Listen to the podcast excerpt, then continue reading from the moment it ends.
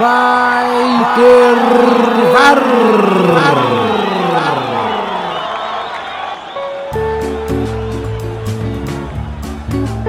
Quatro visões do mesmo jogo.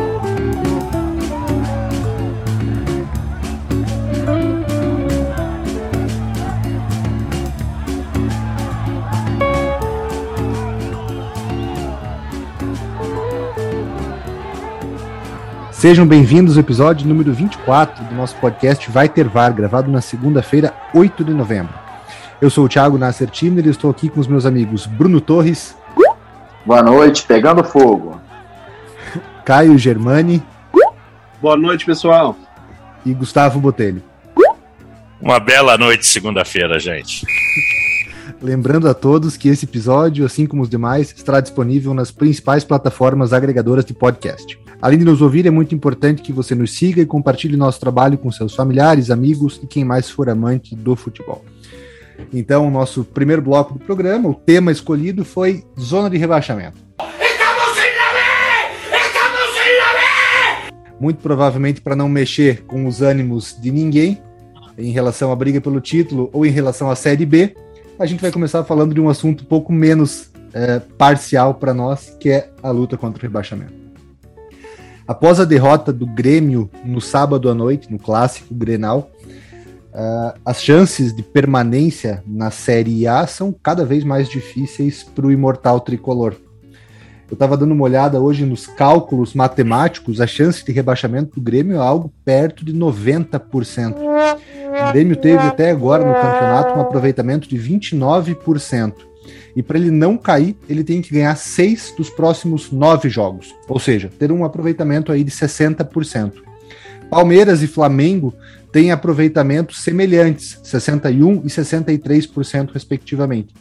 Então o Grêmio tem que ter campanha de postulante ao título para evitar a queda até umas duas rodadas atrás, três rodadas atrás, quando a gente abordou esse tema aqui, a gente tinha bastante discordância, bastante gente achava que o Grêmio iria conseguir recuperar por ser um clube saneado, por ser um clube gigante, por ter muita torcida.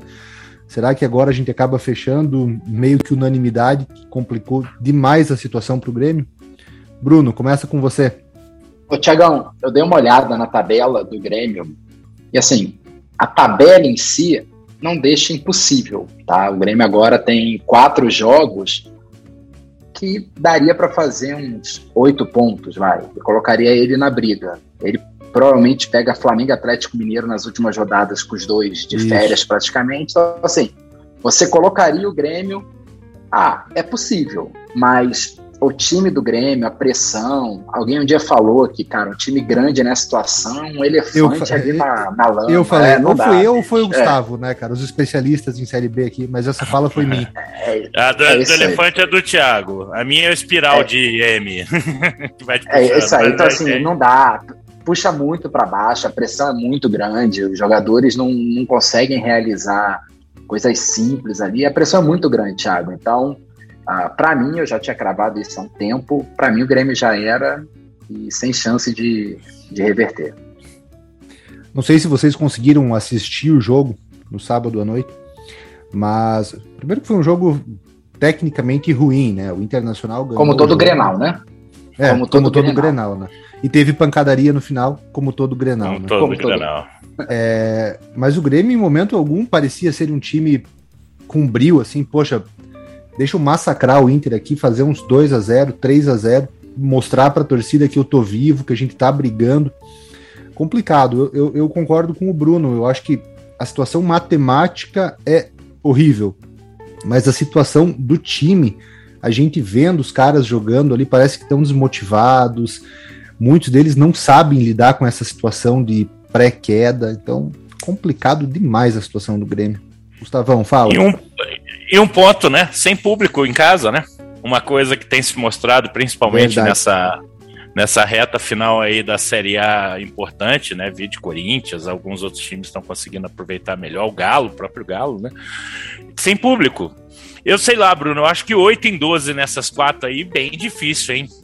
Flu, Cara, América, é Fluminense em casa, América, América fora. Sem público, Bragantino, Bragantino e Chape. Bragantino e Chapecoense. Só que a Bragantino é, é o jogo antes da Sul-Americana. Da Sul-Americana, então, né? É, todo mundo reserva. Então, se você é. colocar aí que dá para ganhar do Fluminense e da Chape, você conseguiria dois empatezinhos aí contra América e Bragantino. E Mas aí você vai pra. É, o problema, existe um outro problema nessas nossas contas, né? Que bate um pouco com, com a minha projeção falha para a subida do Vasco na Série B. Ele venceria é, todos é os 38 jogos. Ele venceria todos os jogos e os, os rivais direto perderiam todos. Mas assim, que é o fato que o Grêmio não tá jogando nada, né? Vocês falaram. É o, jogo, o jogo é horroroso. Os caras. É, é, eu, eu não acho nem que é tanto desmotivado. Parece que eles estão perdidos mesmo. Você quer o quê, né? O quarto técnico no ano, né? Né, tem que estar tá meio perdido mesmo, né? Você faz um trabalho, muda, faz um trabalho, muda. Hum, é, o Thiago falou isso há um tempo atrás, sobre, até sobre o Vasco. Não há coerência nenhuma na, na, no planejamento de futebol dos clubes brasileiros. E isso se reflete também, né? Porque acho que foi uma frase até do, do Carilli, o nosso bode, quando assume o Santos, ele fala: o, o cara pergunta na coletiva para ele o quanto tinha de, dele naquele, naquele jogo. Ele, amigo, Nada, né? Eu cheguei tem dois dias. Pois é, ué. Então, vou comer. Agora, só, só para não. Acho que só, só para não, não deixar vai, passar vai. batido, só para não deixar passar batido, a, a vitória do, do, Santos contra o Atlético Paranaense foi de uma importância absurda, porque o Santos ele pega na sequência agora o Bragantino em casa, depois ele pega o Atlético Goianiense fora, ok, mas não é tão simples, Chapecoense em casa. Depois disso, acabou. É só pedreira. A tabela do Santos fora, é horrível. É, é horrível. Corinthians é. fora, Fortaleza, depois ele pega o Inter fora, depois ele pega o Flamengo e termina é. o jogo com o Cuiabá em casa. Então, assim, o Santos que abre o olho, 35 é, pontos. A tabela é horrível. Ele, é, a tabela é muito. A sorte do Santos é que o Juventude não, não tá parecendo que vai dar uma reagida, né? É, e o, ah. Você vê um time, um time que tá nessa briga aí, deu uma descolada agora com o Guto, né? Mas tem uma tabelinha ruim, né? Pega Flamengo. Bahia também? É, Flamengo no Maracanã e Galo em casa. É uma, é Cara, então você a, acaba ficando. Você toma verdade dois, dois cocos, né? É que a gente desenhando a zona, a gente consegue. Chapecoense, óbvio, a gente já tá vendo na Série B do ano que vem. O Juventude parece que se perdeu. Não sei se tem cabeça para recuperar até o final do campeonato. O esporte, e é Ventura, né? É. Opa, o, agora vai. O, espo, o, espo, vai. o esporte também caminhou ali na zona de rebaixamento o campeonato todo. Cara, então vai ter uma vaga, né? Eu acho que essa é uma vaga, tá reservada ou para Grêmio, na minha opinião, mantenho minha opinião de quatro rodadas atrás, ou pro, pro Santos. É. Alguém sabe, alguém por acaso sabe qual foi a pontuação mínima que alguém já escapou? Que a impressão que me dá é que esse campeonato, os quatro foram 43 não chegam em 40. Eu acho que ah. os quatro últimos não chegam em 40. Não 43, conseguem nem passar cara. de 40. Eu, eu acho que já escapou já escaparam com menos. Eu acho que deve ter escapado com 41. Acho que deve ser alguma acho coisa. Acho que 42, assim. 42 escaparam recentemente. É, é, é, também. Eu não vou falar com certeza. É. Eu, eu, eu, acho que o esporte o é um Palme time que. O, o Palmeiras, o Palmeiras em 2014 escapou com 40 pontos.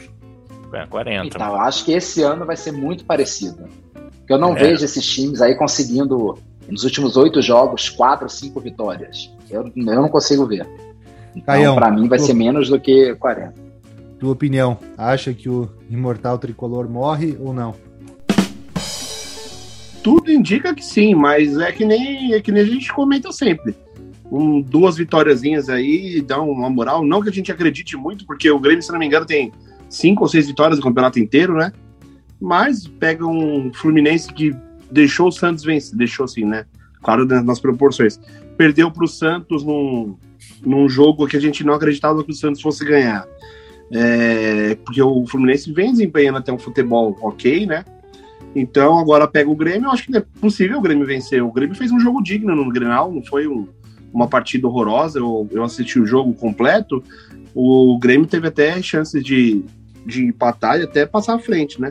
Mas é que a fase é ruim, né? A bola bate na trave, a bola passa na área na frente das, do, dos jogadores e ninguém completa.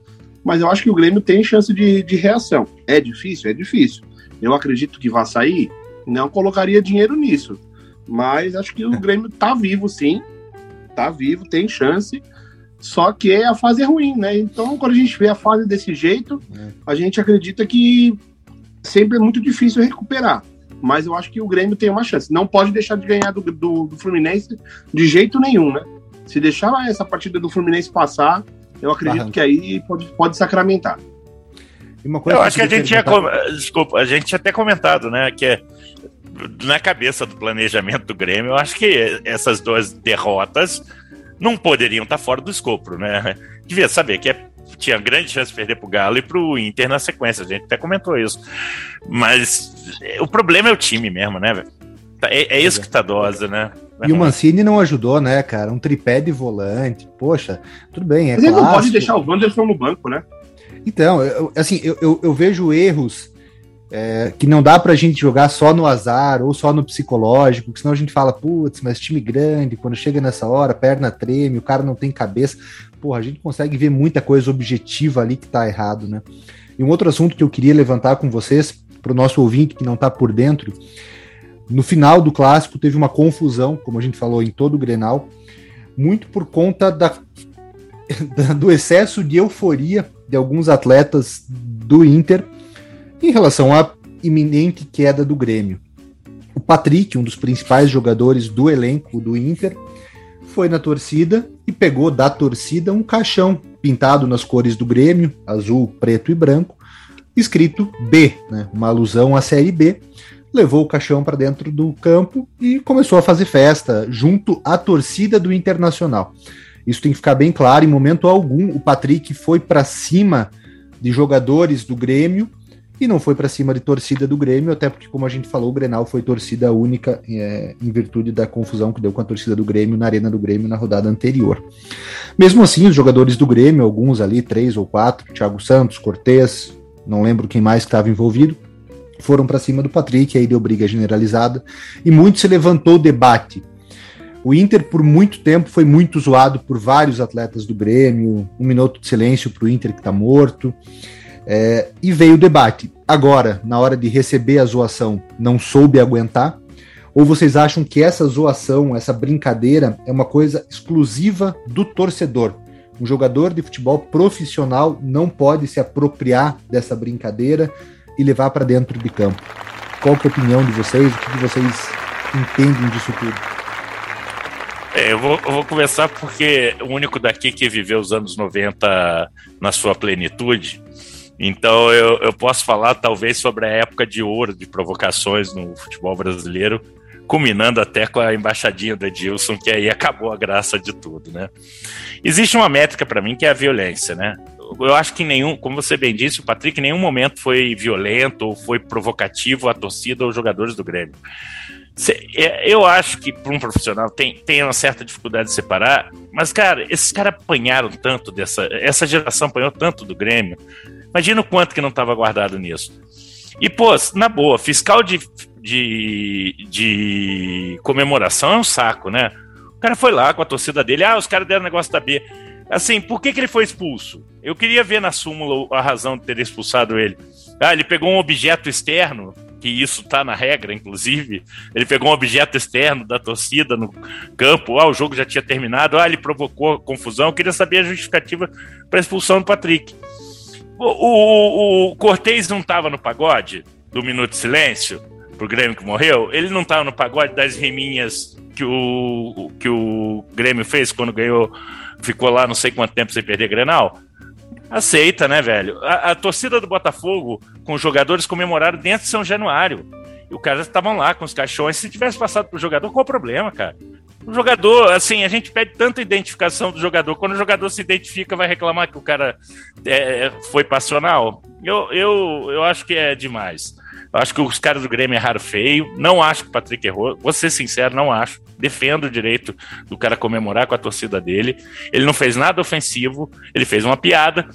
É, lembrando que o Grêmio, a torcida do Grêmio, atacou um micro-ônibus de uma torcida do, do que a, a torcida do Grêmio que não poderia ir se travestiu de oficial de trânsito para desviar o micro-ônibus de uma torcida do, do, do, Inter e atacou com pedradas covardemente os caras. Três foram parar no hospital.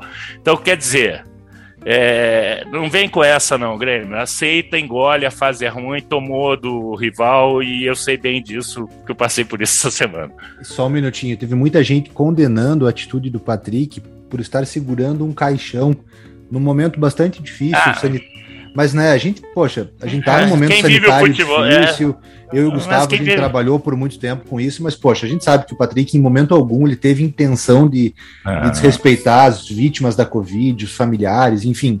Foi uma provocação que a gente vê corriqueiramente no futebol, né?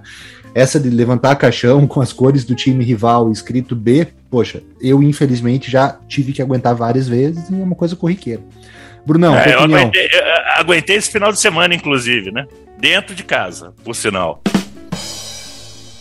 Tiago, faço das palavras do Gustavo a minha, concordo com tudo que ele falou. A besteira, o, os jogadores do Grêmio erraram.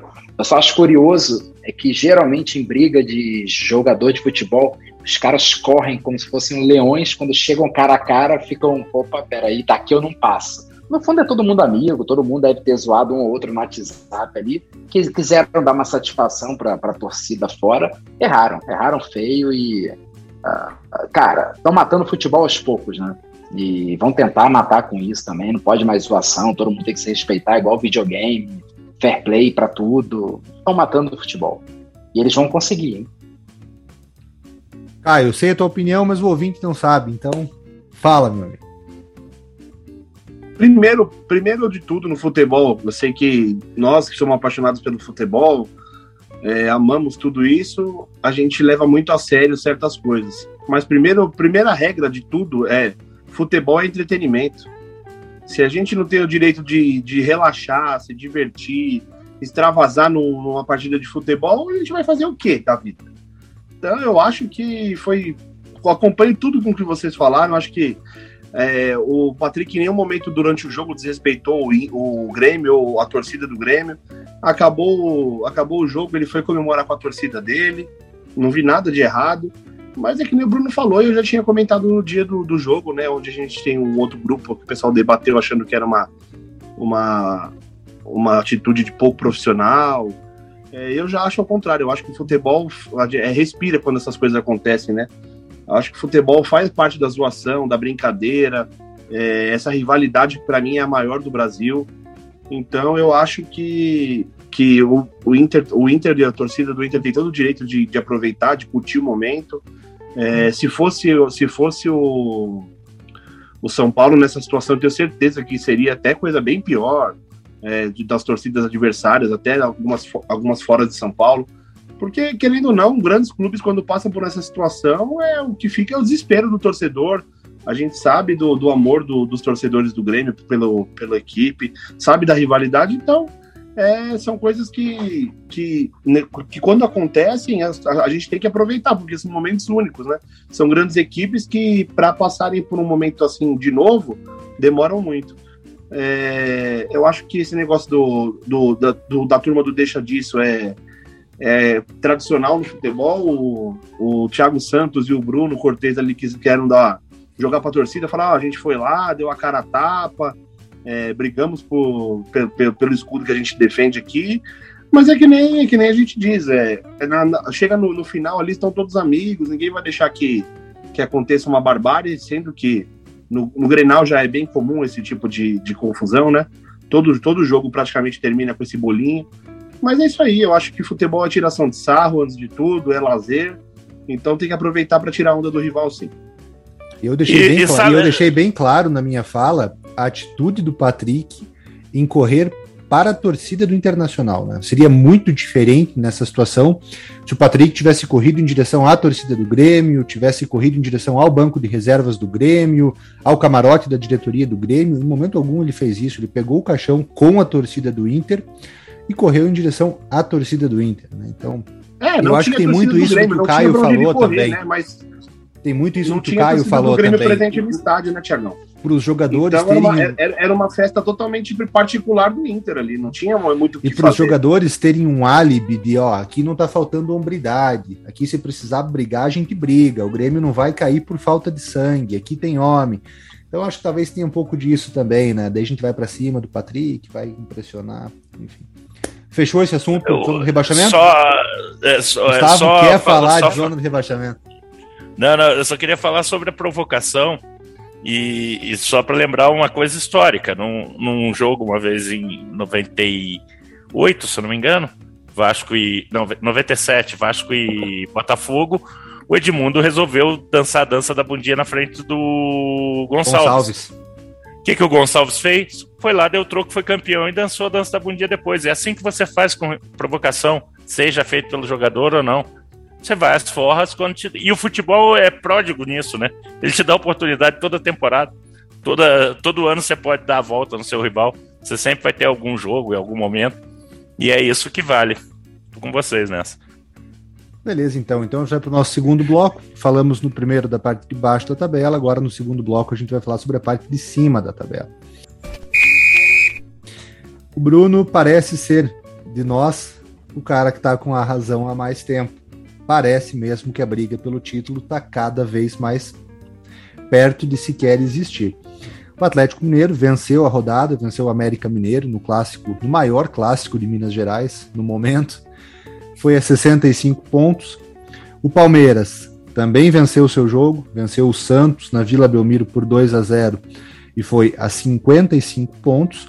E o Flamengo, para surpresa de todos nós, empatou com a Chapecoense em Chapecó hoje à noite por 2 a 2 e continua na terceira colocação com 54 pontos, tem um jogo a menos.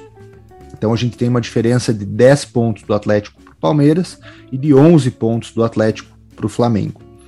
Fechando a zona de classificação para Libertadores, né? a gente fala zona de classificação para Libertadores porque a gente vem de uma época em que só quatro clubes iam para Libertadores.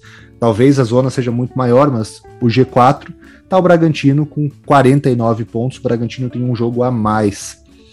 Depois Fortaleza em quinto e Corinthians em sexto.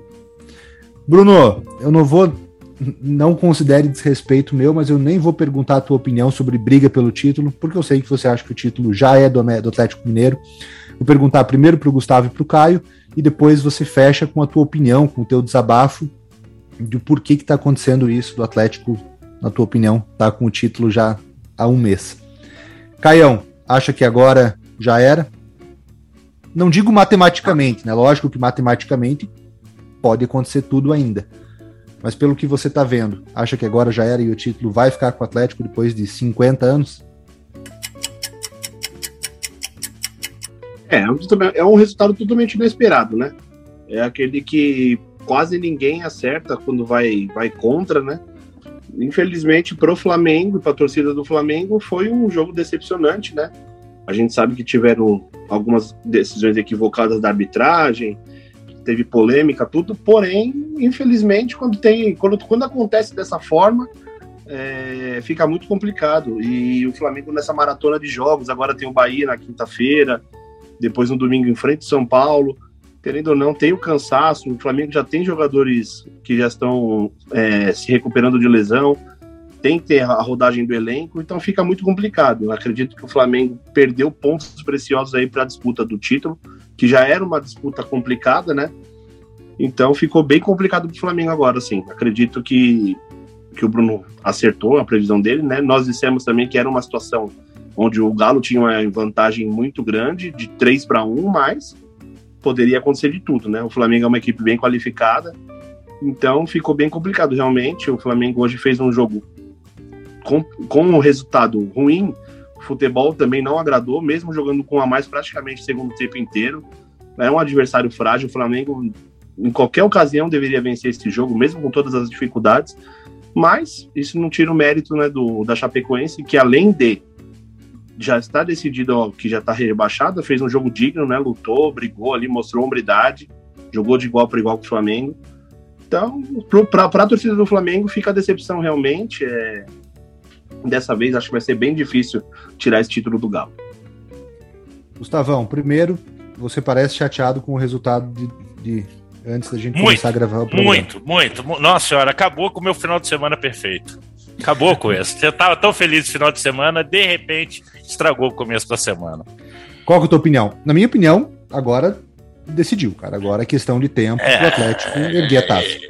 Você sabe, Thiago, eu vi hoje uma analogia que eu gostei, acho que foi o Luiz Roberto que falou. É, o, o, sabe quando a corrida está mais ou menos decidida, você está na frente, o cara, aí eu pinto o rádio da equipe, é, traga os meninos para casa, só venha para casa, traga para casa. Acho que o Galo está nesse modo agora, né?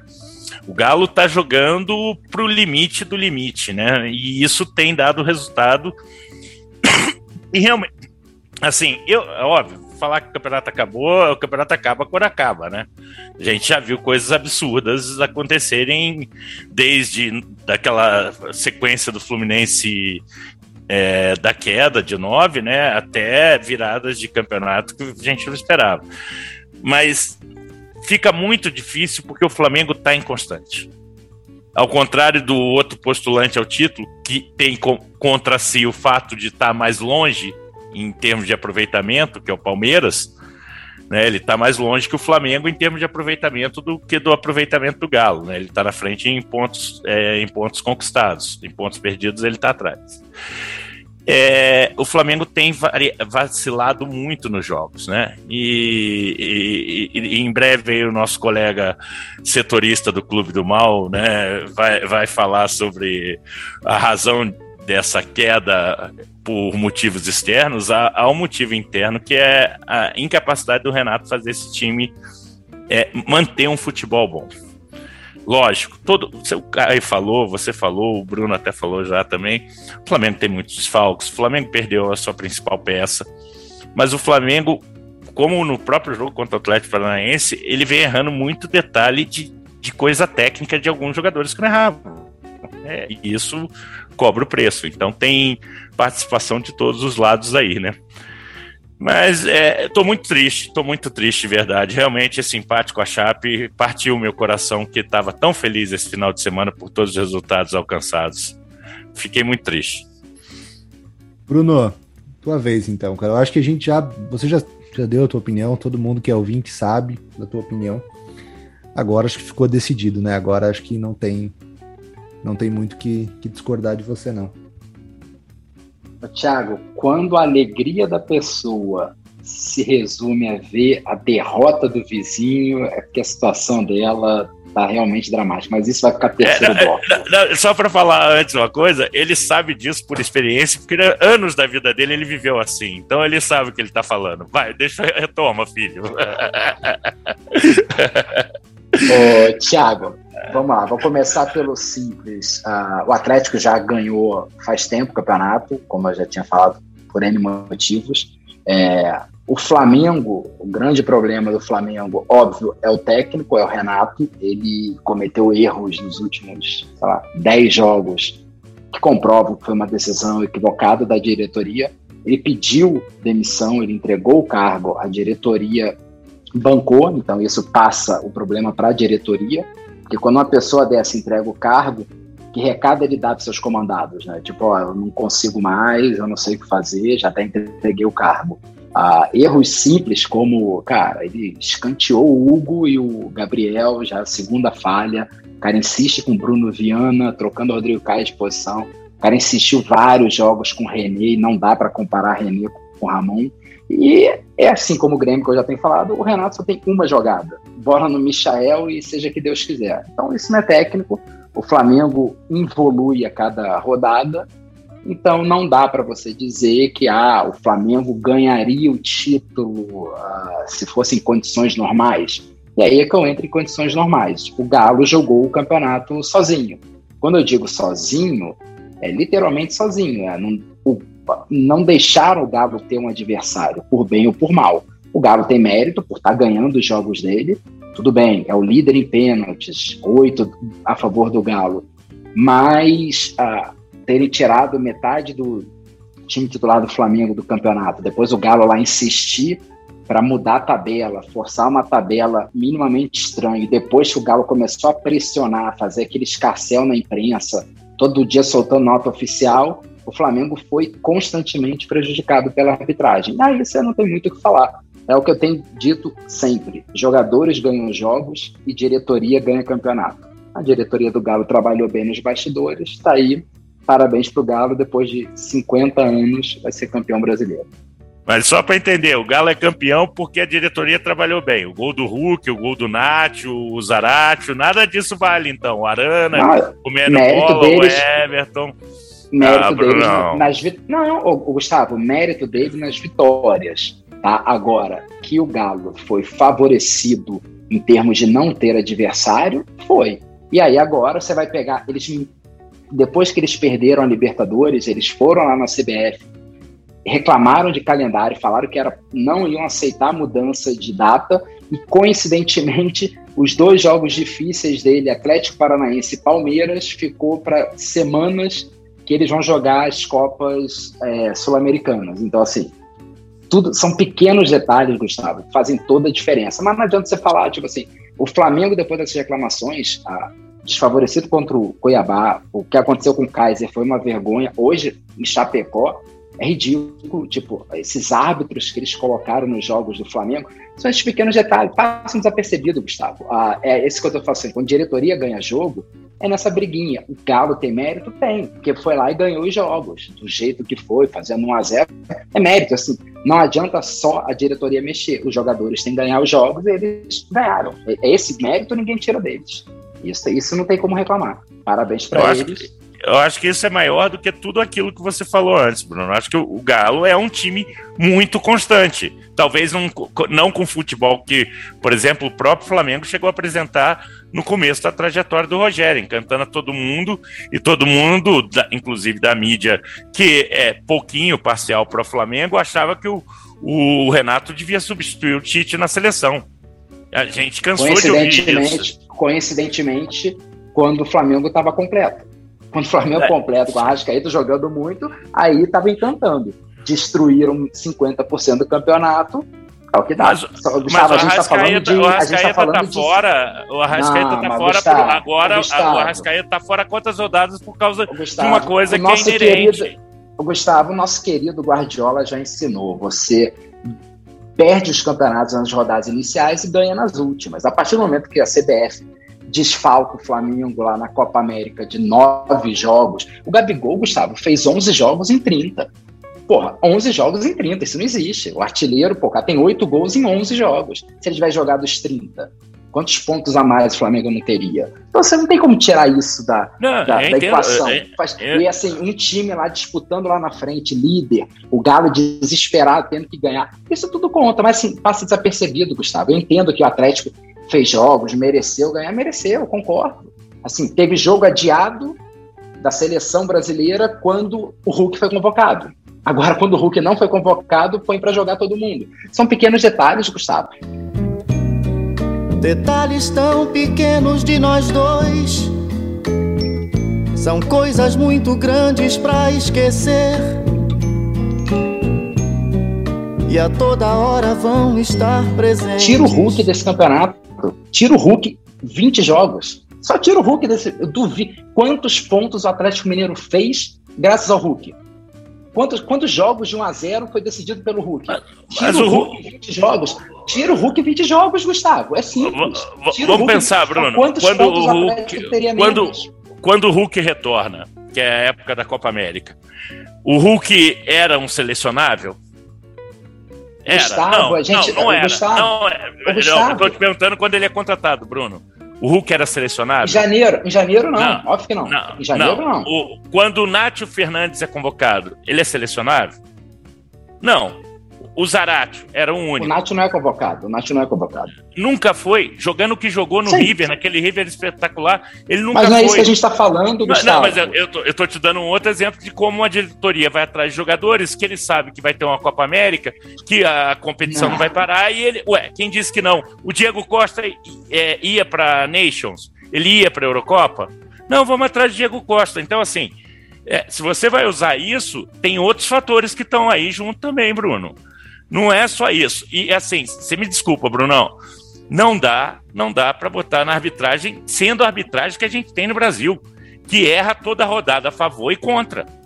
Você falar que é só tá pro bom. Galo, só pro Galo. Não, não, não, não. Eu não falei que ah. é só ah. pro Galo. Eu falei que coincidentemente, assim que o Galo começou a chorar, o Flamengo foi prejudicado em três, quatro jogos seguidos. Isso é um detalhe, Gustavo. Assim, é, é só arbitragem ruim, aí é o que eu te falando. A arbitragem é ruim Aí o que, que o Gaciba faz? Coloca um árbitro que nunca apitou a Série A, um bandeira que teve a capacidade de errar todos os lances. Eu nunca vi um bandeira que errou todos os impedimentos, todos, todos, e qualquer coisinha o cara errou. E assim, você põe um, jogo, um árbitro ruim e você tira a culpa. Ah, gente, a arbitragem é uma merda. É, é verdade, tá certo, a arbitragem é uma merda. A culpa não é do sistema. O sistema, por que, que não botou o, sei lá, pega o Fortão lá, pega qualquer outro cara decente para esse jogo? Mas você reclamou do Fortão. Um você, você reclamou do Fortão quando ele apertou o jogo do Flamengo. Inclusive contra o é Porque ele é ruim, ele é ruim tecnicamente em termos de, porra, cera, de fazer, marcar faltinha. Eu não tô tirando esse mérito. Agora, que é estranho você colocar árbitros muito fracos nos jogos do Flamengo, o que aconteceu no Atlético Paranaense é uma vergonha. O Kaiser foi expulso e o cara vai lá do alto e fala: ó, ele bateu, mas ó, não foi na, na intenção. Caralho, como não na intenção? Você tá louco? O cara deu três socos no cara. Se é o oh. Gabigol, para para o Brasil, Gustavo. Se é o Gabigol, oh. cara, que absurdo. Esse Gabigol é muito marrento, cara deu três socos. Aí você vai falar: ah, o Gabigol deu um soquinho no início do, do jogo. Ele revidou o outro jogo. Era para expulsar os dois? Podia expulsar os dois. Agora o Kaiser foi expulso e o, o VAR mandou voltar. E o Kaiser fez o gol que diminuiu para o Atlético. Acabou, Bruno, Gustavo. Bruno, novo, vamos detalhes, lá. O, o jogo, o jogo contra o Atlético que você está falando teve um lance igual, exatamente igual ao pênalti dado para o Flamengo no primeiro jogo da Copa do Brasil. Não deram pênalti, não chamaram. Agora você está falando que é só contra o Flamengo. O cara errou a favor. Sim, o, Gustavo, o... e a mesma coisa contra o Cuiabá, o Vitinho sofreu o mesmo pênalti e não deram. Pode Ué, dar mas... contra o Atlético, mas vai dar pro contra o Cuiabá também. É isso, mas não, deram, Gustavo. mas não deram contra o Flamengo. Era tá contra tá bom, o Flamengo. Mas, e não deram a favor do Flamengo também, contra o Cuiabá. Então, Igualzinho. Até, o lance até é igual. Agora, é até, até, agora a gente Gustavo, só tem uma você, coisa em você... comum. Ele errou para um lado e para o outro. Não, ô Gustavo, a arbitragem é ruim. Eu só estou te dizendo que é, é muito fácil o cara colocar árbitro horroroso. E aí ele só se chancela que, cara, é isso aí, a arbitragem é ruim e erra para todo mundo. É, concordo, ele erra para todo mundo. Agora, o que matou o campeonato para mim foi a, lá em junho, quando eles tiraram o Gabigol. Gustavo, não existe. Você pega, cara, pega o. De novo, já dei esse exemplo, milhão.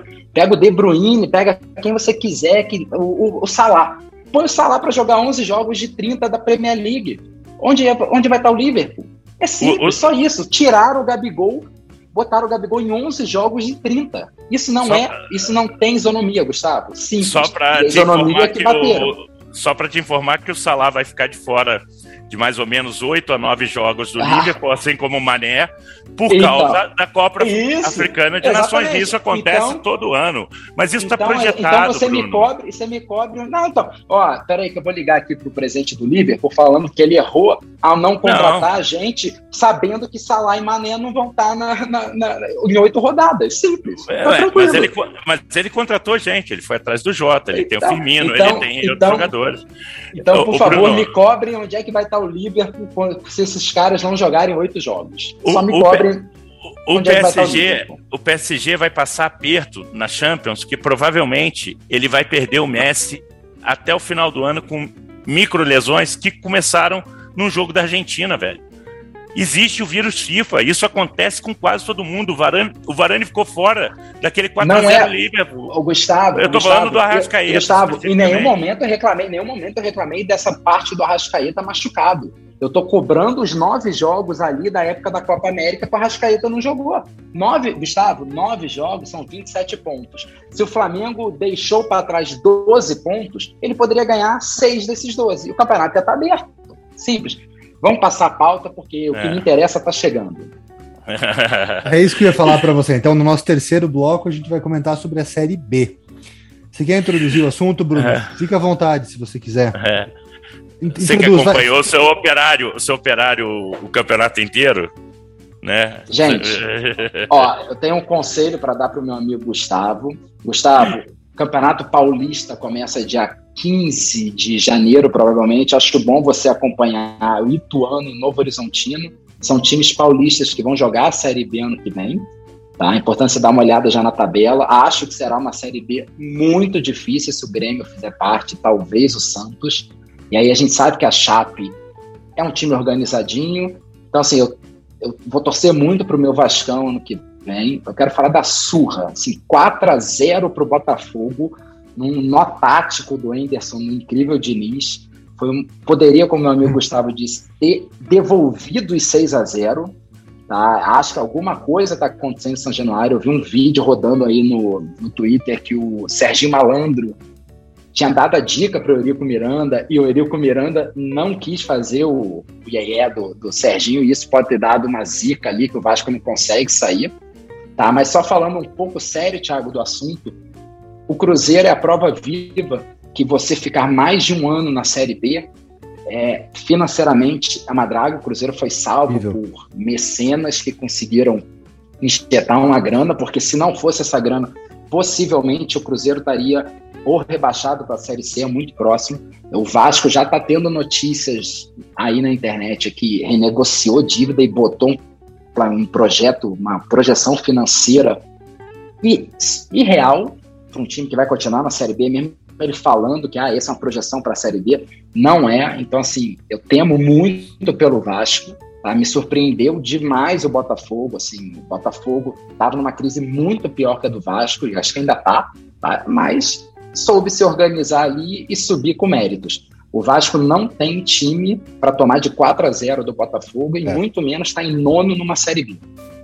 O Botafogo assumiu a liderança, está com 62 pontos, e a depender dos resultados na próxima rodada, é, caso o Coritiba perca para o Goiás na quarta-feira, o Botafogo já entra para jogar contra, contra a Ponte Preta na quinta, sabendo que se ele vencer ele já está na Série A. É, o Botafogo assumir a liderança, confesso que não foi uma surpresa para mim. Eu até tinha comentado com o Gustavo que nessas duas rodadas o Coxa ia perder os dois jogos e o Botafogo ganharia da Ponte eu achei que o Botafogo perderia o jogo para o Vasco. O Vasco já chegaria no jogo sem pressão. Também não acho essa diferença técnica tão gritante entre o Vasco e o Botafogo para um 4 a 0 Então o Botafogo agora é o líder do campeonato com a vitória sobre o Vasco e a derrota que o Coxa teve para o Náutico no Recife. Gustavo, pode falar, Bruno, pode falar. Não, só bom lembrar o ouvinte a importância de você ser campeão da Série B é que você já entra na terceira fase da Copa do Brasil. Então é muito dinheiro e você evita aquelas fases traiçoeiras ali e você já entra junto com a galera da Libertadores. Então, assim, pro Curitiba vale muito esse título, assim como o Botafogo. Eu estava olhando a tabela aqui do Botafogo, então são dois jogos fáceis e dois difíceis. Vou dar uma olhada no do Curitiba aqui. Mas, Goiás, mas é Goiás, Goiás fora, né? A próxima. Né? Curitiba. Né? Hoje pega Goiás é. fora, Brasil de Pelotas em Pelotas casa, em CSA casa. em casa e Ponte. Preta fora. É, não, a tabela do Coxa é bem mais difícil que a do Botafogo. Caião, só antes, comum, só o Brasil de Pelotas. Só antes da gente passar para o Gustavo a palavra, para ele poder fazer um apanhado geral sobre o jogo. Na tua opinião, Botafogo e Curitiba já subiram? Só Botafogo já subiu? Como que tá a tua opinião sobre esse G4 da Série B? Só para repassar, Botafogo 62, Coxa 61, Havaí 58. O Havaí tem um jogo a mais porque ele já começou a rodada, empatou hoje. Tô com o CSA, né? Isso. Em quarto, o CSA com 55 pontos, também um jogo a mais. É, eu acho que Botafogo, Curitiba e Havaí só não sobem se acontecer algo muito fora do normal, né? Eu acho que mesmo com o empate hoje do Havaí em casa, acho muito difícil o Havaí não subir também, né? Opinião, Cara, Caião. É... Só um minuto, só, não sei se claro, algum, claro. de, algum, delay, mas é que eu, eu, acho que deu, pergunta pro Caio, daí acho que não tinha Perdão, entendido. perdão, eu, não, eu também não tinha entendido, não. Foi mal, vai, Caião. Desculpa, eu não, eu não, eu não entendi a pergunta, pode repetir? Cara, eu falei o G4 da Série B, Botafogo, Coxa, Havaí e CSA. Botafogo 62, Coxa 61, Havaí 58, CSA 55. Perguntei na tua opinião, se Botafogo e Coxa já subiram, só o Botafogo já subiu, quem que você acha que já tá na Série A do ano que vem? Não, acredito que Botafogo e Coxa já estão garantidos. O Havaí está encaminhado. Essa última vaga entre CSA e Goiás, aí eu acho que pode ter uma surpresa. Não, não vou cravar. Mas acho que em questão de chegada, acho que o Goiás é um pouco mais forte. Vamos, vamos, vamos aguardar para ver. Acho que sim, né? Goiás, acho CRB, Guarani, eu acho que o Goiás nesses, nesses times acaba tendo um pouco mais de chegada. O CRB, o CRB já jogou a primeira divisão alguma vez? Já. Já. já. Não, não, não, não, não, não. Tô falando assim, desde a década de 90, vai. Eu não lembro depois da década de 90 ele em algum álbum de figurinha. Hum, tem que ver, mas. Enquanto, enquanto casa, eu, eu prometo eu vou... que eu vou pesquisar aqui pro, pro nosso ouvinte ficar sabendo. Enquanto isso, Gustavão, palavra é tua, meu velho. Não é normal perder um clássico por 4 a 0 né? Tanto não é normal que foi a maior goleada que o Botafogo já aplicou em São Januário no Vasco, né? Cara, é assim, cê, o jogo, o jogo é, é, tão estranho e tão igual, tão normal pro Vasco. Eu acho que eu comentei hoje à tarde com o Thiago, se não me engano, que o Vasco tomou uns quatro ou cinco gols que eu lembro, assim, sem forçar a memória, iguais a esse. Escanteio pro Vasco, o Vasco perde a bola no, na, na cabeça, bola sobra para o atacante. Bem, nessa, dessas duas últimas rodadas foram dois gols praticamente iguais, né? É, parece que quem escreveu o roteiro da Série B é, trabalhando para o Império do Mal lá e para o pessoal da, lá, lá do STJD, porque vai odiar o Vasco assim, né? Impressionante, cara. Troca de técnico. Aí chega um técnico badalado que rejeitou o Botafogo. Que, inclusive, quando o Ederson aceita o Botafogo, ele era a segunda opção. A primeira era o Lisca. Aí logo depois o Lisca vem pro Vasco. Aí não funciona. É, o Diniz, eu, eu, eu, eu falei hoje, eu acho que o Diniz, de todos aí, é o menos culpado. Eu acho que tem muita gente na fila de culpado aí do que o Vasco passou. O Vasco não esteve na, no G4 em momento nenhum do campeonato chegou perto algumas vezes, né? Chegou a frequentar o G4 antes da rodada terminar. Mas essas últimas atuações aí realmente e, e a insistência, né? É, o, se eu não me engano, foi o Thiago que falou sobre o Diniz, que às vezes ele se apega muito à ideia dele e, e não entende o momento, né? É, me incomoda muito ouvir muita gente que eu gosto falando que ah, a Série B é diferente, tem que jogar com mais vontade. Velho, a Série B é muito mais fácil que a Série A. Tanto é mais fácil que é só você ver quantos times da Série B conseguem ganhar de times da Série A em embate. Nós tivemos que uns 6, 7 embates na Copa do Brasil, onde só o Palmeiras ficou para trás para o CRB e o Inter para o CRB. O CRB, que é um dos melhores times da Série B. Tá na frente os times conseguiram jogar melhor, né? Tanto o Coxa conseguiu ser mais constante, apesar da caída agora. O Havaí sempre foi postulante, desde o começo da, da Série B. Era o Embora, favorito pela, pelo, pelo Globo Esporte, o Havaí era o favorito. Era o favorito, a gente chegou a comentar até isso, que a gente achou estranho que era favorito, mas que era um postulante sim. E, cara, cabe ao Vasco fazer o que tem que ser feito. Não tem muito para onde correr, não tem dinheiro. É, o, o, Botafogo tem um plano de uma SA aí com algumas exigências malucas, né? Que a gente já chegou até a comentar algumas vezes. É, o Cruzeiro vai ficar, e se vier Grêmio, cara, vai ser muito, muito difícil para Vasco Cruzeiro. Porque a diferença vai ser muito grande. Vamos lá, não sobe. A gente está considerando que duas vagas já estão certas, uma bem encaminhada e é a quarta em disputa.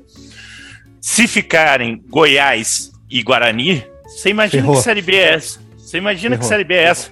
É, vai ser absurdo se sobe um CR, ou CRB ou CSA, não, não querendo desmerecer, até porque o CRB, como eu disse, bateu dois times de Série A esse ano na Copa do Brasil.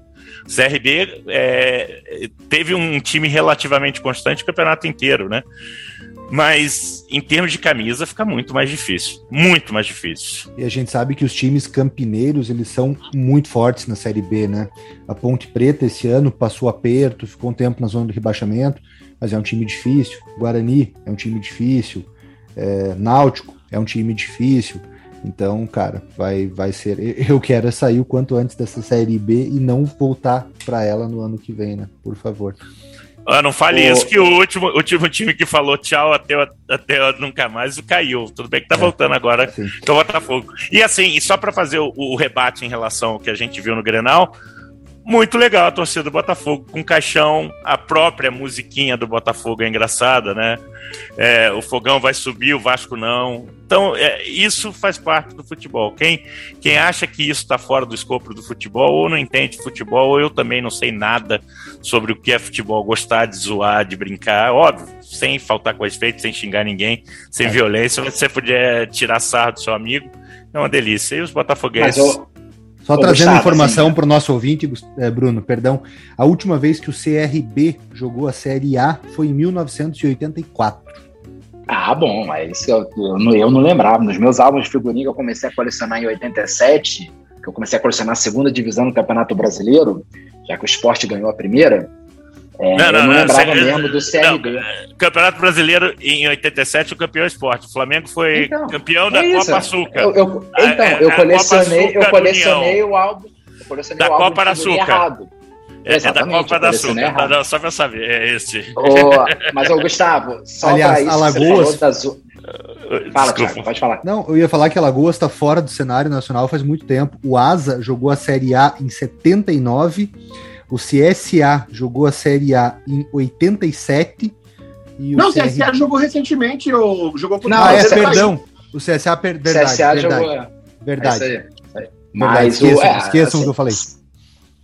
CRB, CRB, então vai ter minha torcida nesse final aí, tá? Um pontinho atrás, terá minha torcida. Mas, Gustavo, isso que você falou, tá? eu posso estar enganado, mas o Rio de Janeiro ainda é o único estádio onde torcida mista pode acompanhar um jogo junto, né? A parte ali da leste no Maracanã, para quem não sabe, aquela que aparece bem da televisão, quando tem clássico, se mistura ali torcedores do mesmo time, de times adversários, é. então isso ainda, ainda tem Nas... esse mínimo respeito no Rio de Janeiro ainda, então, então se explica um pouco aceitar mais o assunto.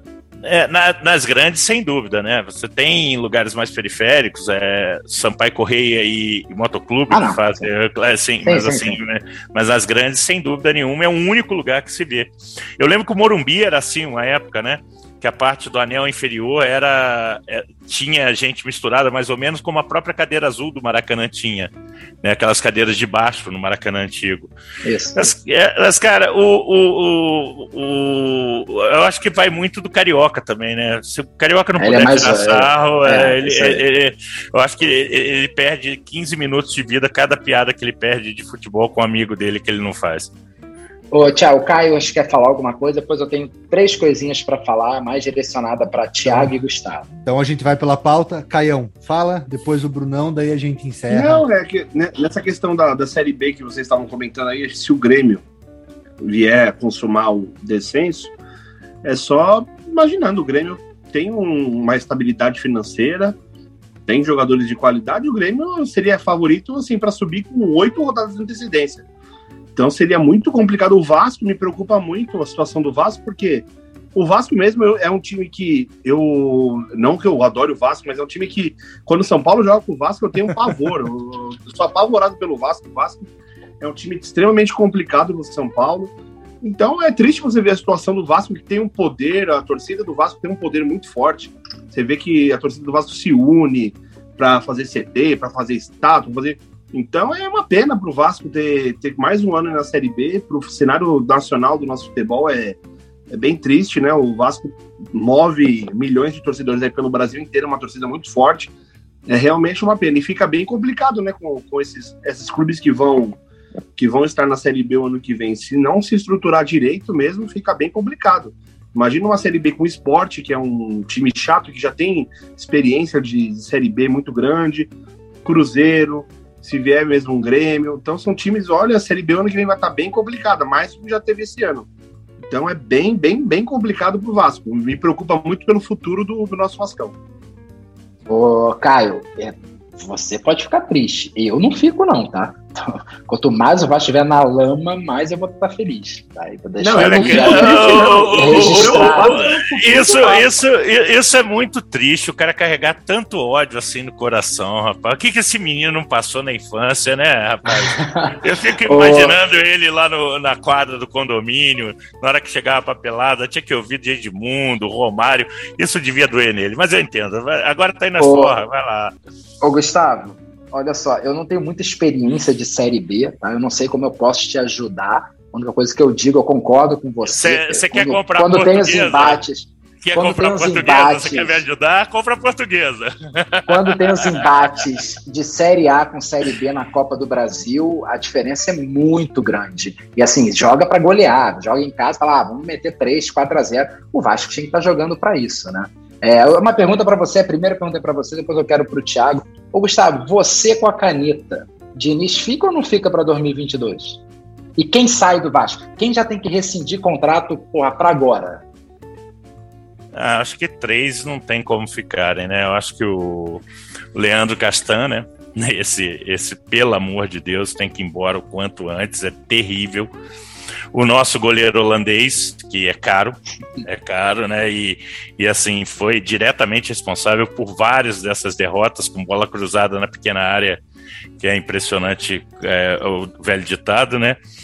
E, cara, eu, por mais por mais que me doa, é, talvez por uma questão financeira, o Nenê, né? É, o Nenê trouxe muita coisa boa para o Vasco, mas como é que vai pagar? E se você não pagar, não adianta, cara. Eu acho que tem que a reestruturação vai ter que cortar na carne. Eu prefiro, por exemplo, perder o Nenê ao Cano, se eu tiver que optar por um dos dois, porque eu acho que o Cano vai te entregar mais coisas durante a temporada. Então, mas o Diniz, para mim, e, e volto a afirmar, não tem a menor condição para o Diniz ser técnico do Vasco. É, é, é, o elenco não tem nenhuma peça capaz de fazer o que o Diniz quer. Você vê Ricardo Graça e, e, e Leandro Castan e saindo com a bola, é, é, Halloween vai, durante toda a Série B do ano que vem, né? Vai ser festa do terror toda a Série B. Tudo bem, mas você tem a caneta na mão, não tem dinheiro, concordo com você que vai ter que cortar na carne. Eu, particularmente, acho que o Cano não vai jogar mais uma Série B, acho que ele vai aceitar qualquer contrato com qualquer time de Série A. A minha pergunta para você é: contrata quem para o lugar do Diniz, Gustavo? Não, não tem para onde, Bruno. Você vai contratar quem? Mas o Diniz, ele é tão barato assim? E ele vai te entregar? Você vai conseguir fazer o trabalho que o Diniz quer? Não vai, cara. Não vai. O Diniz teve elencos melhores e, e, condições melhores e não conseguiu implementar o futebol dele e mostrou que em momento nenhum ele dá o passo atrás que é necessário. O Diniz teve um começo muito bom e, e, e começou a acontecer o que acontece em todos os times do Diniz: tomar gol de contra-ataque, tomar gol é, com perdida de bola no meio-campo, no ataque. E, e tem o imponderável do futebol também, né? Vamos conversar, né? O Cano, naquele jogo. O Thiago falou uma coisa muito interessante quando a gente estava conversando em off sobre o Cruzeiro e, e Coritiba, que o Cruzeiro ganhou de 3 a 0 Ele falou, cara, na Série B você abre 2 a 0 ninguém tira. Só um time conseguiu não vencer partida na Série B depois de estar ganhando 2 a 0 Por duas vezes. Não, como é que você vai competir com isso? O jogo contra o Náutico estava 2 a 0 o Cano recebe a bola na entrada da área e perde. Faz 3 a 0 aí realmente na Série B fica muito difícil. Mas 2 a 0 nós provamos que era possível, Thiago. Nós provamos. o Vasco Qual que é a tua pergunta?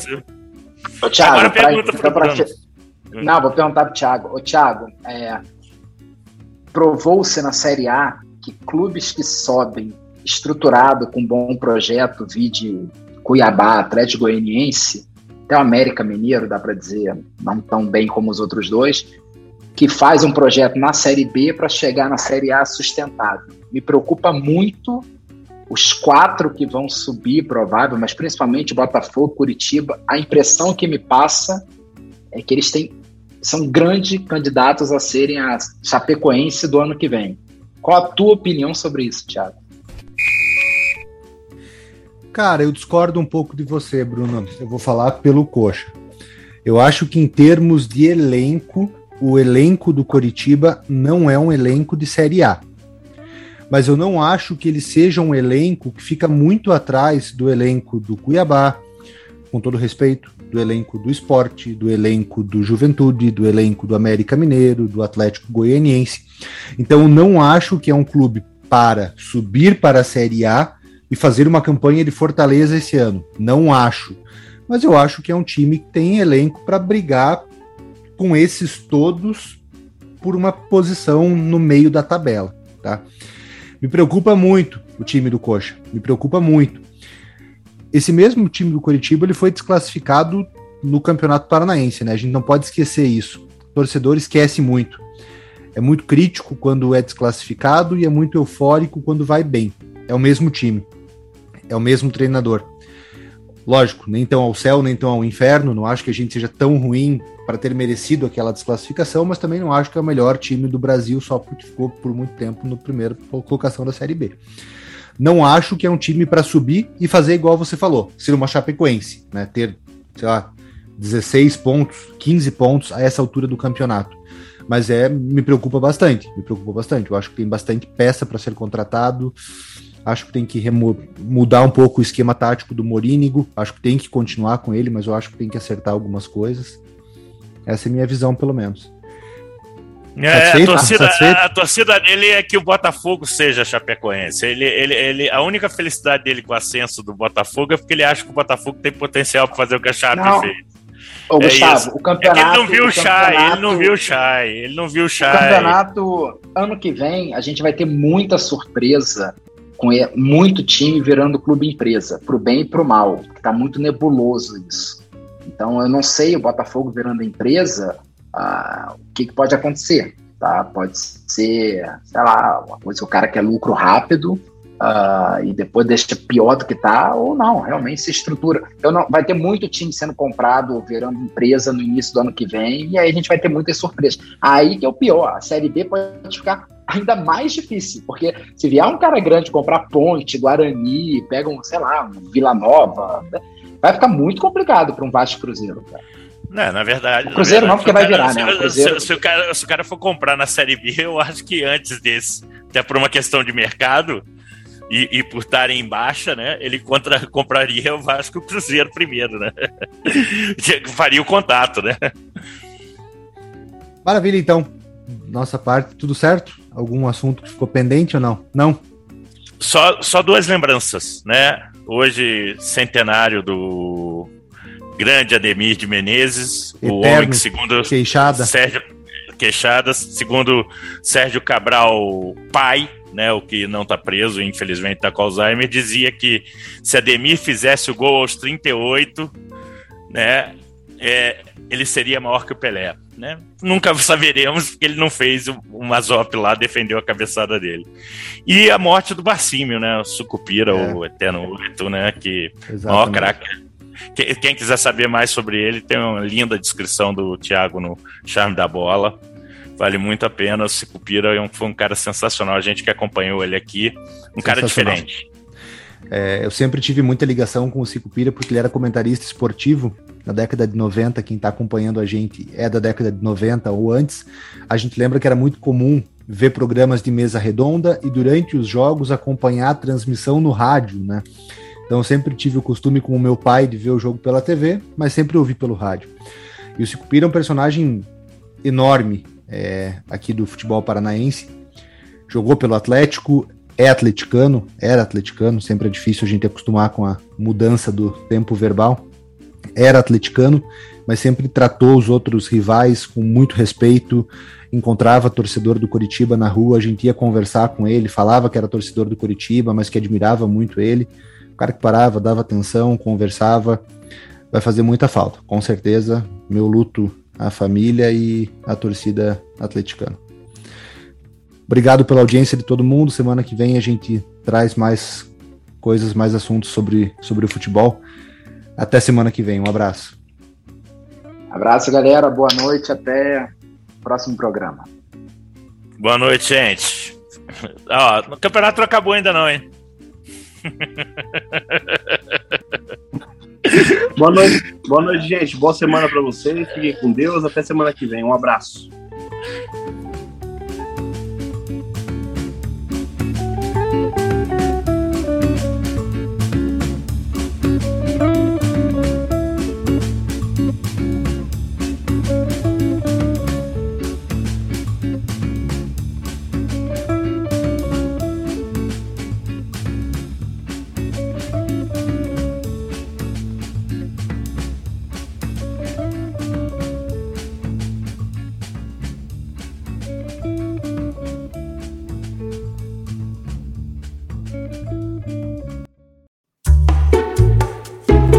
Este programa foi produzido pelo Na Pauta Podcast. Suas ideias sempre no ar.